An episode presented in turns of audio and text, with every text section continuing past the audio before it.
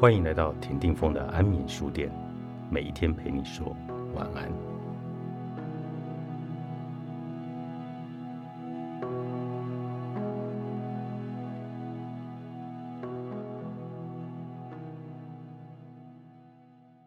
带着痛苦前行，找人陪伴，酝酿新的成长。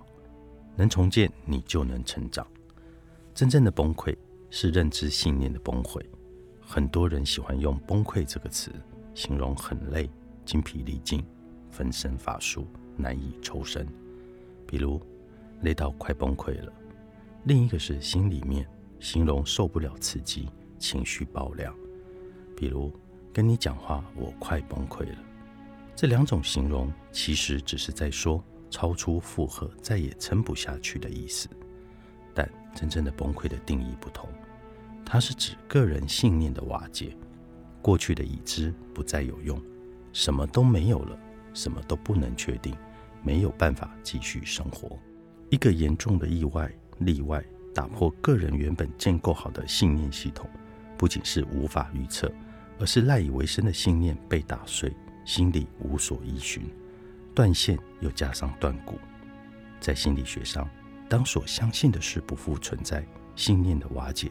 会带来剧烈的痛苦，身心崩溃，长期处在这个失落的状态。有些人会想到自杀以逃离痛苦，有些人内在逃离崩溃而出现解离症，大脑断片，仅留住选择性的记忆，仿佛换个角色活着一样。如果感情是女人的全部，当她被抽走，是会崩溃的。真正的崩溃动摇人们活下去的信念。亦或者，该为了什么继续活？一般的状况，我们极少让自己走到这个地步。为了不让信念系统瓦解，人们有保护内心的心理防卫机制，例如否认。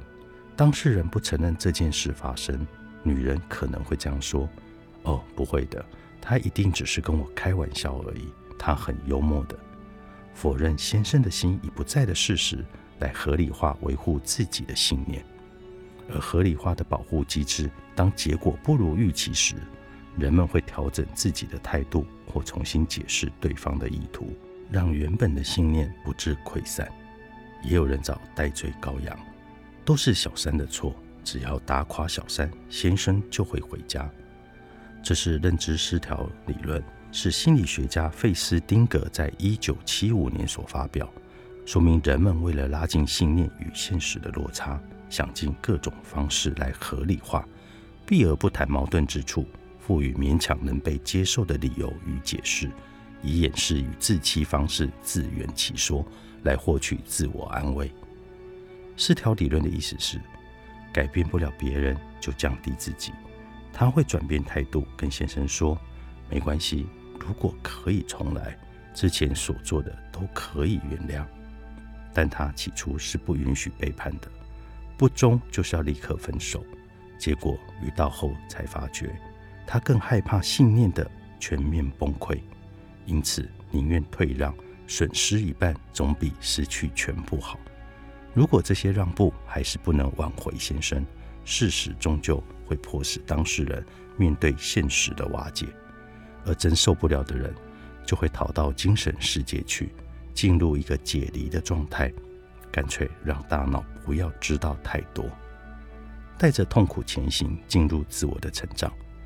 当信念崩毁，六神无主是很可怕的，像是明眼人突然失去视觉般的恐惧，他之前所建立起来的信念已不复存在，感到慌张、痛苦、无助，好像心里的黑暗期。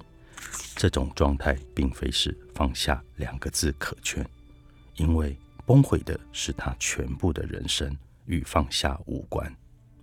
要安慰有这个遭遇的人，请记得这个譬喻，同理他被震坏崩塌的信念，所以混乱、瘫软、放弃、无望，也难怪有什么救命神就会抓。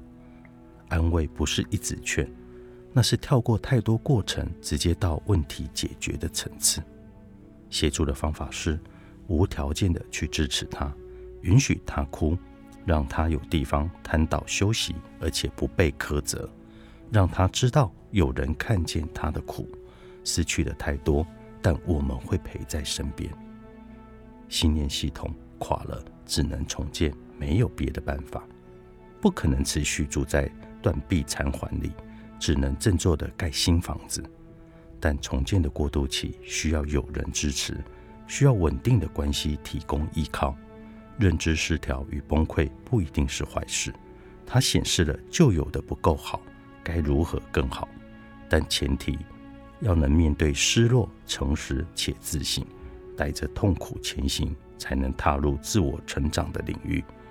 陪伴的位置是提供后援，让他无后顾之忧，好让他能够专注的为自己打仗。